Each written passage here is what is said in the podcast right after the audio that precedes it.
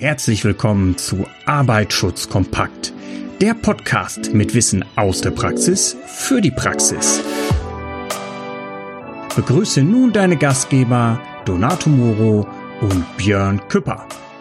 Ja, hallo und recht herzlich willkommen zu einer weiteren Ausgabe von Arbeitsschutz kompakt, der Podcast rund um die Themen Arbeitsschutz, Brandschutz und auch Umweltschutz. Ich hoffe, wie immer, dass er heute auch wieder mit in der Leitung ist. Hallo, Donato, kannst du mich hören? Hallo Björn, nicht wie immer, aber immer häufiger. Guten Tag. Perfekt. Ich hoffe, es geht dir gut. Soweit, so gut. Danke. Und dir? Ja, ich kann nicht klagen. Das Wetter spielt ja aktuell äh, ziemlich mit. Wir nehmen ja die Folge ja Anfang Juni 2020 auf und äh, ja, das Wetter ist, glaube ich, für italienische Wurzeln ganz gut, mhm. oder? Was meinst du? Definitiv, ja. Genau. Donato, ich habe auch mal gerade auf die, die Liste geschaut. Also 20 Folgen vom Arbeitsschutzkompakt Podcast haben wir jetzt mittlerweile veröffentlicht. Was ist so dein Resümee? Macht's dir Spaß? Gib mal ein Feedback. Doch, ähm, es macht erstens auch Spaß. Zweitens freue ich mich halt ähm, auch über das positive Feedback ähm, der, der Zuhörer. Da sind ja mhm. auch viele Kollegen bei, die vom Fach sind, die dann ein äh, Feedback abgeben, dass sie das halt gut finden, dass sie einige Sachen nicht gewusst haben.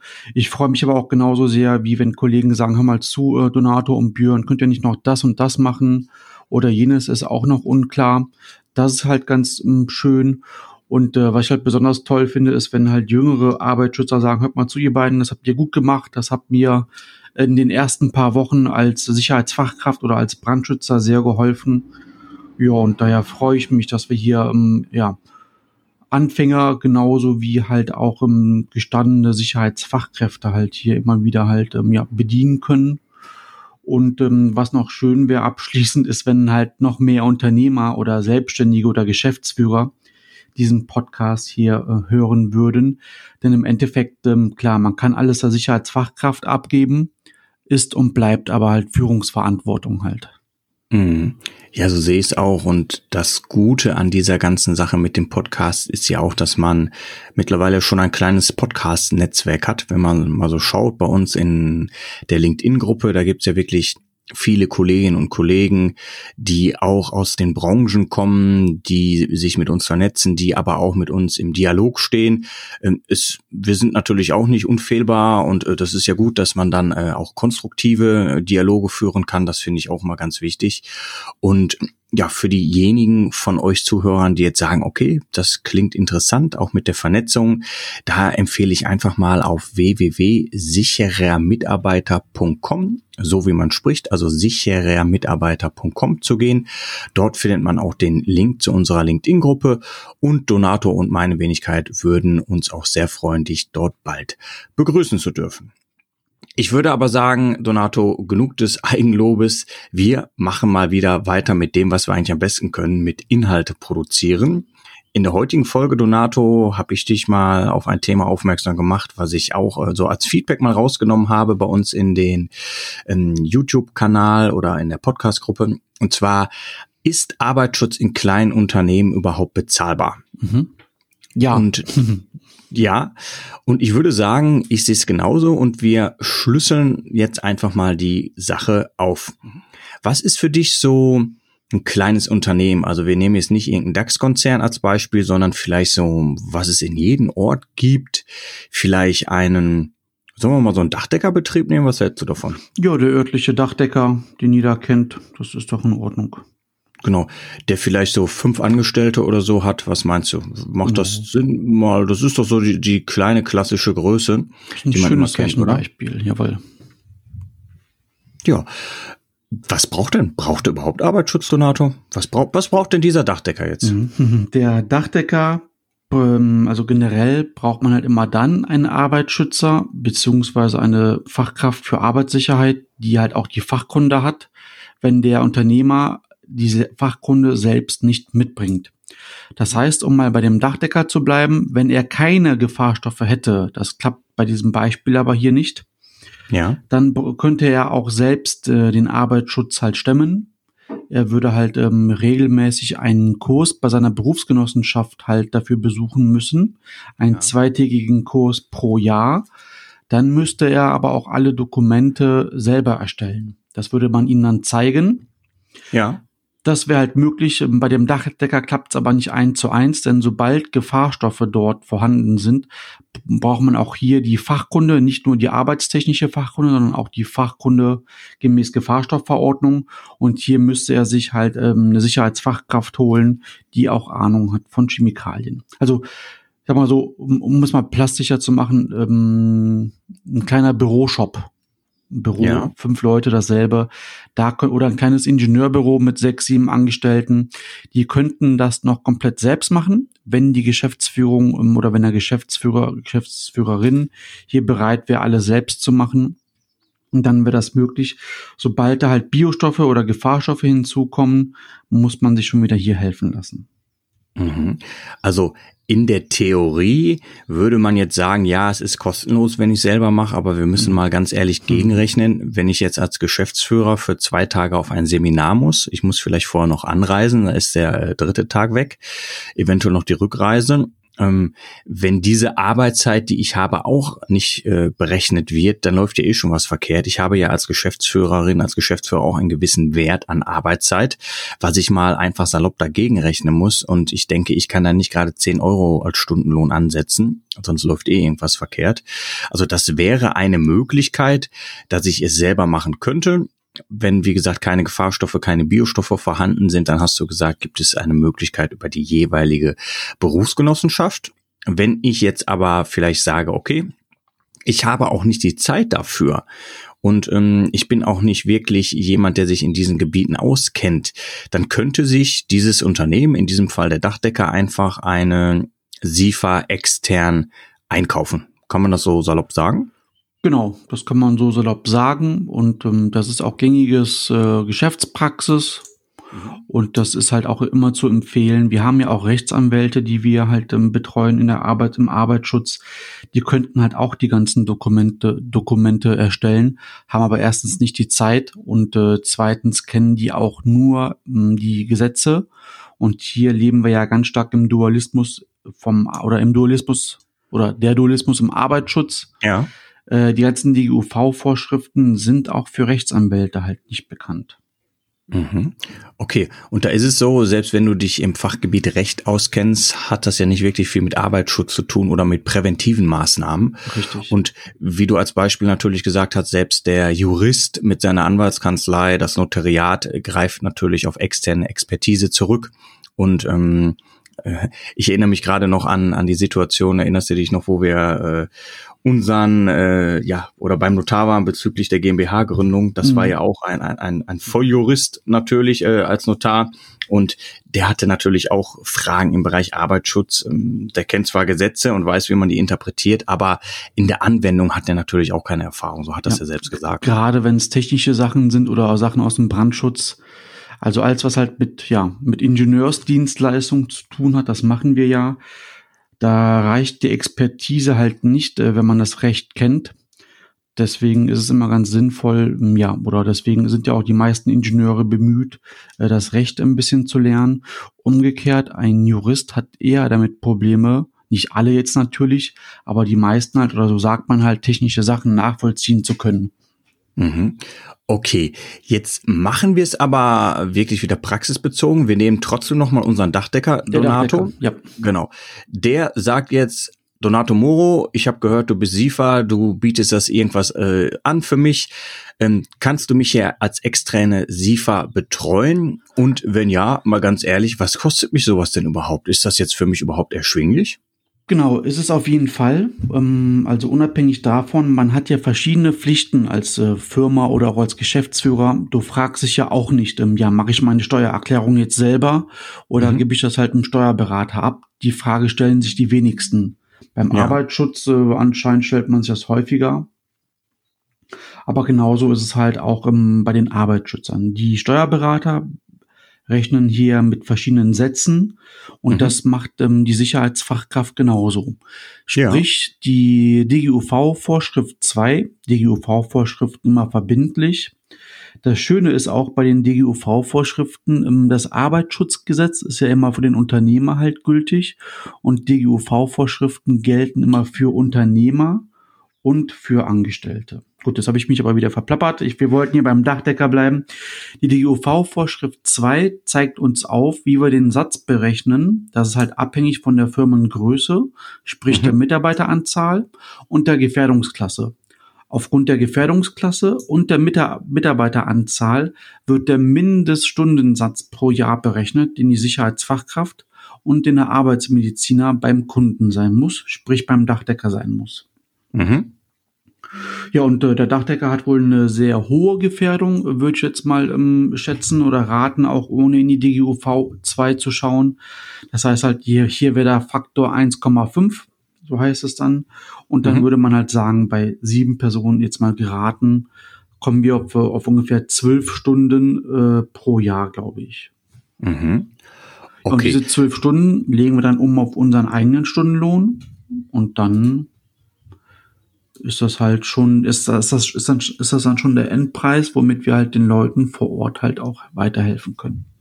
Das heißt, ich, ich rechne mal so, wenn wir zwölf Monate haben, mit der, mit der Rechnung, die du da hast, ähm, ist das irgendwas im Bereich zwischen 1000 und 1500 Euro? Ist das so eine machbare Größe? Was denkst du? Genau, das ist sogar eine, das ist sogar schon ein paar Euro mehr, die man dort einkalkuliert ja. hat bei 1000 bis 1500 Euro. Und da könnte man sogar noch, äh, noch mehr machen als halt die Grundstunden. Das ist aber auch immer meine Empfehlung. Man soll ja nicht nur die Grundpflichten einhalten, man will ja vor Ort auch wirklich was bewirken, was verändern oder ja. Unfallanalysen, wenn, wenn man Unfall gewesen war oder die Gespräche mit der Bezirksregierung ähm, führen oder halt ähm, mit dabei sitzen und für den Preis für 1500 Euro hast du schon ein ziemlich gutes Paket, ähm, wo du sehr gut betreut wirst. Ja, also sind wir bei etwas über 100 Euro im Monat, so ungefähr, wenn wir das jetzt auf diese Betriebsgröße, den Dachdecker ähm, wieder münzen, wenn wir jetzt einen reinen oder ein reines Bürobetrieb äh, oder einen reinen Bürobetrieb haben, ein Ingenieurbüro, wo vielleicht äh, nur fünf Personen arbeiten, da ist ja, wie du sagst, die Gefährdung auch etwas geringer von der Einstufung her. Da würden wir halt unterhalb dieser äh, Summe liegen. Und jetzt sind wir aber im Falle beim Dachdecker, nehmen wir einfach mal diese 1500 Euro an. So, genau. und jetzt ist mal eine Fragestellung, ist das Geld? Ja, das ist Geld, definitiv. Wir reden hier über knapp 100 Euro im Monat, vielleicht etwas mehr, 120 Euro. Und ähm, das ist jetzt so eine, so eine Summe, wo man eigentlich mal hinterfragen muss, ähm, es heißt immer, das ist alles so teuer. Nur auch der Dachdecker mit äh, fünf Angestellten, der wird ja auch seinen Umsatz machen. Ne? Und ähm, da ist ja auch immer die Frage, was bleibt am Ende des Tages über? Definitiv, aber ich glaube, es kann mir keiner vorrechnen, dass diese knapp 1000, 1500 Euro im Jahr absolut nicht mehr aufzubringen sind weil das Geld ist absolut nicht vorhanden. Mhm. Also ich denke, Donato, wir sind uns einig, wenn ein Unternehmen und für mich ist auch ein, ein, ein ein Handwerker natürlich ein Unternehmen. Ähm, wir sind ein Unternehmen und ein Unternehmen setze ich eigentlich voraus, dass es eine Gewinnerzielungsabsicht hat. Also ganz ehrlich, ähm, es macht keiner irgendwas äh, aus Nächstenliebe. Der Dachdecker kommt jetzt auch nicht zu dir nach Hause und sagt, Herr Moro, ich habe mir von außen mal Ihre Dachpfannen angeschaut, die gefallen mir ehrlich nicht mehr und ich würde Ihnen gerne ein paar neue da drauf machen. Das macht er auch nicht aus Nächstenliebe. Also er bekommt ja auch Geld dafür und ich denke, in so einer Größe sollte das jedes Unternehmen auch als Kleinstunternehmer meiner Meinung nach stemmen können. Oder wie siehst du das? Sehe ich ähnlich und ähm, wir arbeiten ja auch darauf hin, dass halt zukünftige Kosten gespart werden. Das mhm. ist ja auch nicht zu, ähm, zu vergessen oder zu, zu, ähm, zu verachten wenn der Arbeitsschützer vor Ort ist, unabhängig von den Dokumenten, wir machen ja auch oder wir würden auch eine psychologische Gefährdungsbeurteilung erstellen. Die mhm. kann man einmal aufnehmen. Wo sind die Mitarbeiter? Haben die eventuell Angst, sich zu verletzen? Dann kann man hier Gegenmaßnahmen halt einführen, dass ein Mitarbeiter sich weniger ängstlich fühlt, weniger ängstlich, fühl, ängstlich fühlt. Mhm. Und wir verfolgen hier den präventiven Zweck und Sinn, dass es nicht zu Arbeitsunfällen kommt. Und das kann man wirklich auch machen. Also das heißt halt, wenn Arbeitsschützer beschäftigt einen guten, der wird es schaffen, nachweislich auch, dass die Arbeitsunfälle zurückgehen und auch die Krankmeldungen, die die Mitarbeiter halt einreichen, die werden auch zurückgehen. Und das heißt halt, guter Arbeitsschutz trägt sich am Ende des Tages quasi selbst. Mhm, genau, so sehe ich das auch und äh, wir müssen äh, uns darüber im Klaren sein, äh, beim Dachdecker, wenn jetzt der Mitarbeiter vom Dach fällt, dass A natürlich ähm, der gesundheitliche Schaden extrem hoch sein kann. Ne? Da brauchen wir uns, glaube ich, ähm, nicht drüber unterhalten für die abstürzende Person, dann ist die Frage natürlich ganz schnell, sind die Sicherheitsvorkehrungen, die verpflichtenden Maßnahmen eingehalten worden? Das ist ja auch ein Rattenschwanz, der auf einmal auf einen zukommt. Und es wird so sein, dass die dort entstehenden Kosten alleine, die du nachher mit dem bürokratischen Aufwand hast, höher sein werden, als wenn du von Anfang an ähm, das hättest über eine SIFA laufen lassen, oder? Definitiv. Ne, und klar kann auch ein Absturz trotz Liefer stattfinden. Darum geht's ja gar nicht. Also auch ein, ein Arbeitsschützer kann nicht jeden Arbeitsunfall verhindern. Das denke ich, äh, wäre jetzt äh, auch völlig äh, falsch an den Haaren herbeigezogen, wer das behaupten würde. Das wird nicht funktionieren. Aber ich denke, ähm, es ist ja schon mal eine solide Basis. Du wolltest was sagen? Da muss ich kurz einhaken, wenn wir bei den Großprojekten halt ähm, 40, oder wenn wir, wenn wir bei den Großprojekten Vollzeit vor Ort sind, Björn als Arbeitsschützer, ja. dann passieren wirklich keine Arbeitsunfälle. Fehlt der Arbeitsschützer mal einen Tag, weil er Urlaub macht oder weil er selber zum Arzt muss oder weil er zu spät ist, dann kommt es immer wieder zu Vorfällen. Vorfällen heißt hier entweder halt äh, beinahe Unfälle oder mhm. auch echte Unfälle. Also meiner Meinung nach, ähm, auf, aufgrund meiner Erfahrungen der letzten ähm, paar Jährchen, wo ich das schon mache, wenn wir vor Ort sind, Vollzeit, dann kommt es ja. nicht zu Arbeitsunfällen. Mhm.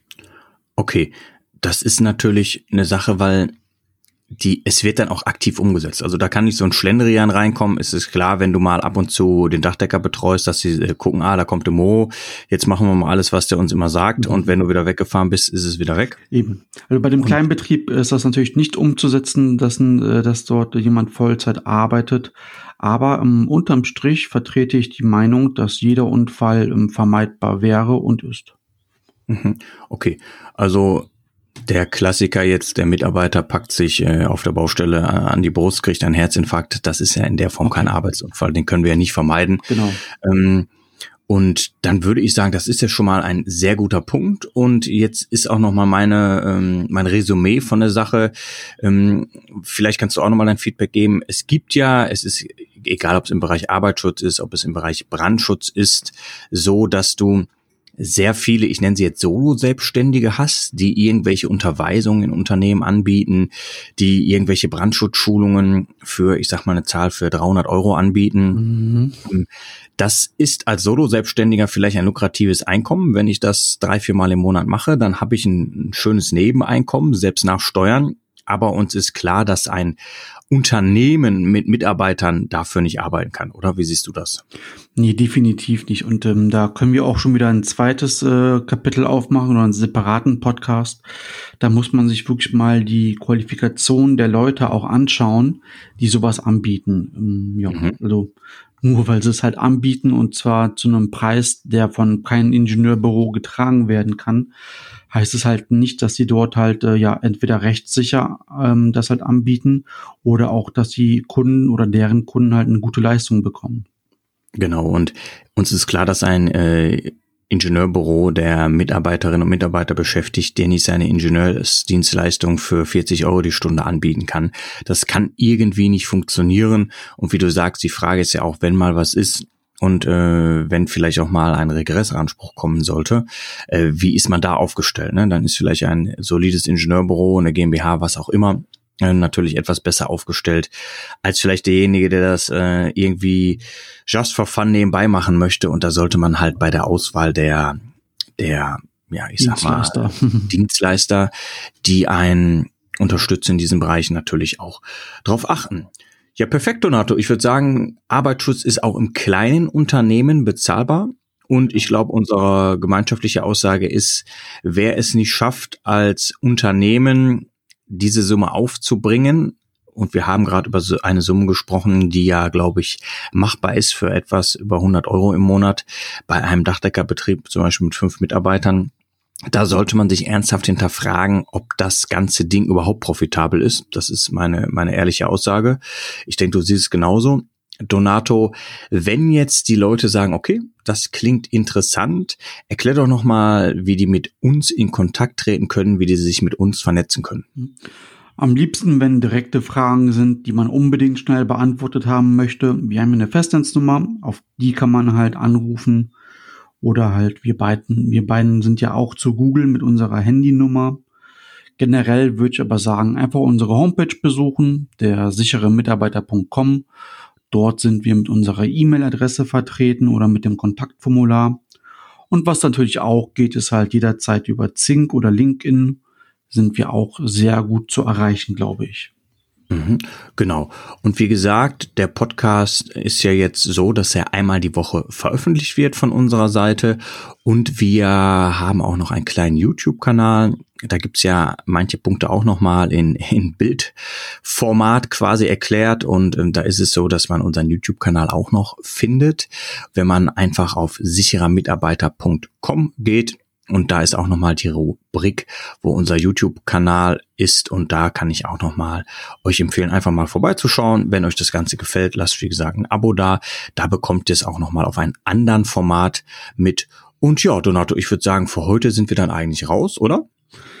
Ja, lass uns raus, die Sonne genießen, richtig. Genau.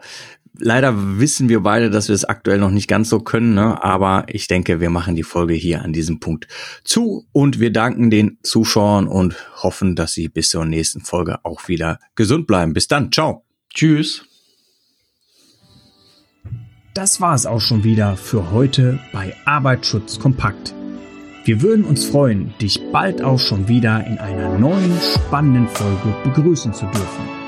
Bis dahin, passe immer gut auf dich auf.